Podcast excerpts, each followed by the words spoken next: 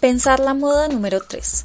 Referentes y estéticas latinas. Navegar la historia para rediseñar la moda actual. Las primeras ediciones de Pensar la Moda están orientadas a aprender a pensar y repensar constantemente las distintas expresiones de la moda latina para fortalecer los sistemas moda de Avia Yala. En la edición pasada comencé con una redefinición de la moda a partir de la exploración de una expresión muy particular en la época colonial, el faldellín. Hoy me propongo exponer algunos referentes iniciales que nos permitan identificar las expresiones estéticas latinoamericanas más allá de la autoexotización tropical que tanto se ha proliferado con el llamado Caribbean chic. Para esto recurro casi que inevitablemente a la historia. Los textiles y la ropa en Yala no son nada nuevo. En los Andes se han encontrado ejemplos de cestería que precede directamente a las artes textiles por la forma en que se crea, con 10.000 años de antigüedad. Para el 3000 antes de la era común ya se tienen rastros de tejidos hechos a mano y entre el 1800 y el 800 antes de la era común los telares reemplazan casi por completo las técnicas de tejido con las manos. Contrario a lo que sucedió en muchos otros lugares del mundo, los tejidos precedieron a las cerámicas en el contexto andino y han sido tan importantes a lo largo de la historia que en la región se habla de una primacía textil incluso desde antes de la invasión europea. Esta primacía de los tejidos se evidencia no solo en la antigüedad de las artes textiles, sino también en que éstas influyen en los diseños y patrones que aparecen en otros medios artísticos, como la cerámica, la joyería, la pintura y la escultura. Los tejidos andinos, además, reflejaban en muchas ocasiones algunos de los elementos más importantes de la cosmología de las culturas que los creaban. Es el caso de los complejos patrones que reflejan rivalidad de contornos en los tejidos de la cultura chavín. En ellos, la repetición de patrones rotados, reflejados y transpuestos que conforman varias figuras en una pueden leerse de distintas maneras. La estricta interdependencia e interconexión entre los motivos que conforman estos patrones muestra la reciprocidad que se hizo esencial para las culturas andinas y que en quechua llegó a expresarse con la palabra aime.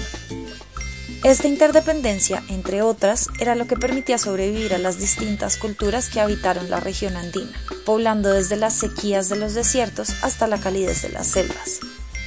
Más allá de los patrones, la interdependencia se observaba en los materiales. Las regiones más altas tejían utilizando fibras de camélidos como llamas y alpacas, mientras que en las regiones más bajas se usaban tejidos de algodón pero también hay evidencia de intercambios en las fibras con algunos tejidos finísimos producidos en las regiones montañosas con mezclas de alpaca y algodón. Hay incluso tejidos creados enteramente de algodón, aún entre las culturas que no lo cultivaban, como es el caso de las mantas muisca pintadas en el altiplano cundiboyacense de lo que hoy llamamos Colombia. Los tejidos de la cultura paracas reflejan una gran precisión y control en la repetición estricta que combina patrones estilizados con bloques de color sólido. Estos tejidos podían llegar a alcanzar dimensiones tan grandes y llevar patrones tan elaborados que con frecuencia requerían del trabajo colaborativo de una variedad de artistas. Es imposible hablar de una sola mano o un solo ojo de diseñador en este caso, y eso debería servirnos para que desde aquí cuestionemos el protagonismo de la figura del genio artístico, entre comillas, o el genio diseñador, también entre comillas, que se nos ha impuesto desde el pensamiento europeo.